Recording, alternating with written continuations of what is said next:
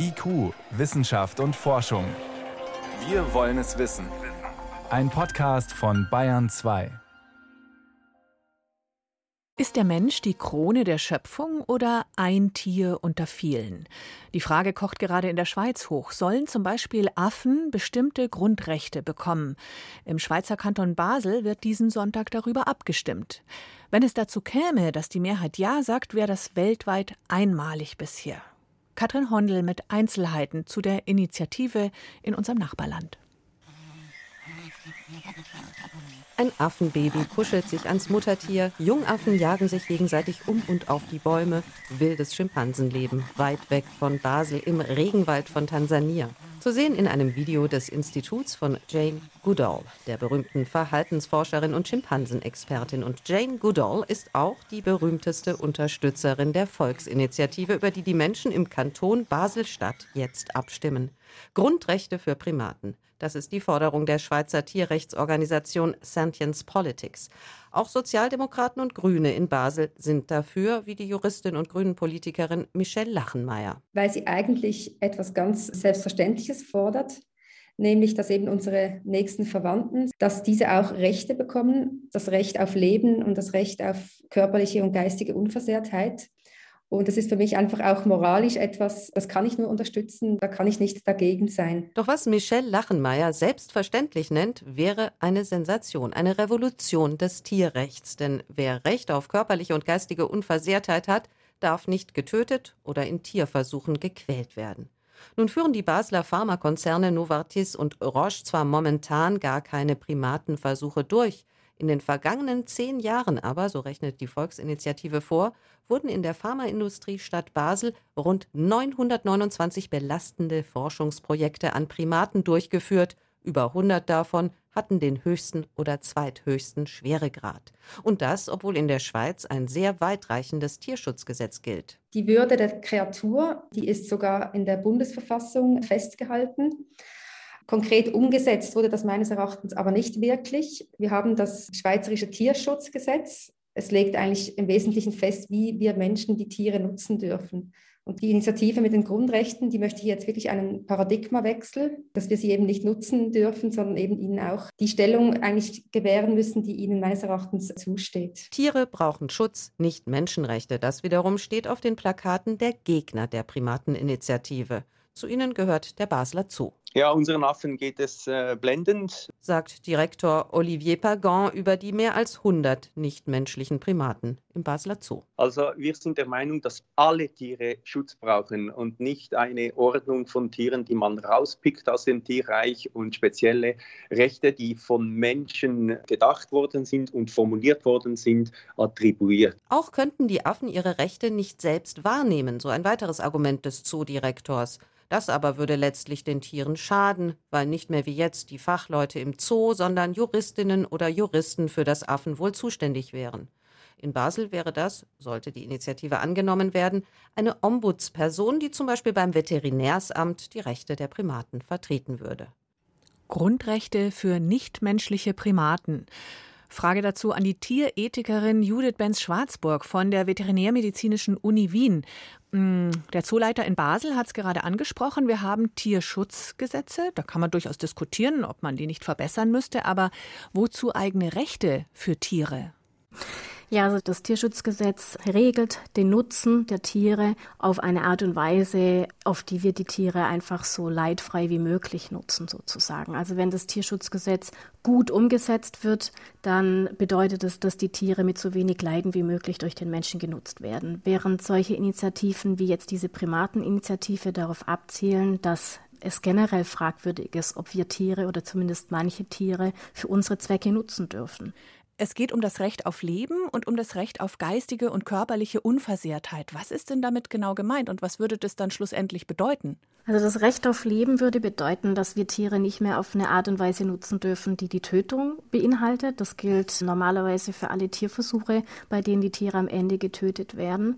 Und körperliche und geistige Unversehrtheit betrifft also, dass die Tiere ihrem Verhalten nicht eingeschränkt sind, keine Verletzungen erfahren auf der physischen Ebene, dass sie aber aber auch auf der psychologischen Ebene in ihren Bedürfnissen nicht so eingeschränkt sind, dass Schäden für sie entstehen. Also wir wissen von vielen Tieren im Zoo, dass sie unter sogenannten Stereotypien, unter abnormal repetitivem Verhalten leiden. Das sind dann die Elefanten, die immer den Kopf hin und her weben oder Eisbären oder große Raubkatzen, die immer im Kreis laufen. Das sind wirklich Verhaltensstörungen. Das würde unter psychischer Integrität quasi fallen, dass diese Verhaltensstörungen nicht auftreten sollten. Sie haben die Elefanten erwähnt, die Elefantenkuh Happy in New York. Da wird, glaube ich, gerade noch gestritten, ob die weiter alleine leben muss, wie seit Jahren, oder ob die ein Recht auf Gesellschaft hat. Es gab ein Gerichtsurteil in Argentinien vor einigen Jahren zur Schimpansin Cecilia. Die hatte ein Recht darauf, ihren Käfig zu verlassen. Aber jetzt ist die Frage, wo zieht man da die Grenze? In Indien gab es ein Gerichtsurteil zu Vögeln, die ein Recht darauf haben, ihren Käfig zu verlassen und frei zu fliegen. Wo kommen wir da hin? Ja, da kommen wir zu einer anderen Mensch-Tier-Beziehung. Das heißt, dass wir auf längere Sicht tatsächlich die Haltung von Tieren in Gefangenschaft wirklich überdenken und zum Teil dann auch rückabwickeln müssten. Und auf lange Sicht müsste zum Beispiel dann auch mit der Zucht von Tieren für die Gefangenschaft wahrscheinlich aufgehört werden. Und was Sie aber ganz richtig erkannt haben, ist, dass natürlich das auch ein strategischer Schritt ist, jetzt mit den großen Menschenaffen zu beginnen und jetzt sind wir schon bei den anderen Primaten auch. Das ist konsequent, weil die Kognitionsforschung, beispielsweise die Verhaltensforschung, alles, was wir über die Emotionen, über die sozialen Bedürfnisse von nichtmenschlichen Tieren wissen, uns zunehmend zeigt, dass auch Arten, die wir bisher gar nicht so im Blick hatten, über erstaunliche Fähigkeiten verfügen, auch über erstaunliche Ähnlichkeiten zu Menschen teilweise und sicherlich über Bedürfnisse, denen wir nicht gerecht werden. Mhm. Wenn wir an Kapuzineraffen denken, von denen wir wissen, dass sie mit Hammer und Amboss Nüsse knacken können und ihre Werkzeuge sich auswählen oder die sich wehren gegen unfaire Behandlung, also die erkennen, wenn sie unfair behandelt werden und solche Dinge. Aber dass da jetzt auch Elefanten im Raum stehen oder womöglich Delfine, vielleicht auch Rabenvögel, Papageien, das ist eigentlich nur folgerichtig. Das hat mit der empirischen Forschung zu tun und damit, dass wir jetzt eben eh schon hinterherhinkend darüber nachdenken, wie sich unser Verhalten diesen Tieren ändern müsste. Und da ist jede Initiative, die zum Denken anstößt, glaube ich, eine positive. Letztlich geht es also nicht um den Grad der Verwandtschaft zu uns, zum Menschen, und wir sagen, wir gestehen den Menschenaffen gewisse Rechte zu, sondern es geht darum, wie viel können Tiere empfinden, wie sozialkompetent sind die. Auch Schweine sind sehr sensibel, intelligent. Wir müssen nicht über Massentierhaltung sprechen, dass man da was ändern muss, aber ist es das Ende vom Schweineschnitzel? Also ich glaube, jemand, der sich ernsthaft mit den Fähigkeiten und den Bedürfnissen von Schweinen beschäftigt, kann eigentlich nur mit großer Mühe diese Trennung zwischen den Tieren, die wir lieben und die wir schützen und denen, die wir essen, ohne Bedenken essen, aufrechterhalten. Gut, man kann Menschen zumuten, sich vegetarisch zu ernähren, aber schauen wir in die medizinische Forschung. Da geht es gerade darum, Schweine letztlich als eine Art Ersatzteillager für zum Beispiel Organspende zu halten. Schweineherzen, Schweinenieren, da gibt es schon erfolgreiche Versuche. Am Ende komme ich dabei raus, dass Menschen sterben, weil ich Tieren denselben Wert zuschreibe bzw. auf eine Stufe stelle. Ja, aber das setzt ja voraus, dass Sie davon ausgehen, dass Tiere quasi ohne große Probleme als Ersatzteillager benutzt werden können. Und das wäre eigentlich erstmal das, was man rechtfertigen müsste. Also, das ist die Frage. Ich finde es schon nichts, was man eigentlich so einfach voraussetzen kann, dass wir jetzt also in Zukunft neben jedem Krankenhaus einen Schweinestall haben, wo wir dann auf die Tiere zugreifen, als ob sich um Materialien handelt. Also die Reduktion des Tiers auf ein Material, das wir verwenden können, wie wir wollen, ist einfach grundsätzlich was, was sehr problematisch ist. Und ich glaube, es ist auch nicht gut, dass wir darüber nicht kritischer nachdenken. Und natürlich ist immer die Frage, welche Alternativen gäbe es denn und wie unterstützen wir und fördern wir die?